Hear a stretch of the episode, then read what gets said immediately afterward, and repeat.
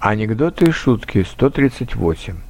Пес Шарик спрыгнул с балкона четвертого этажа к своей подружке французской бульдожке.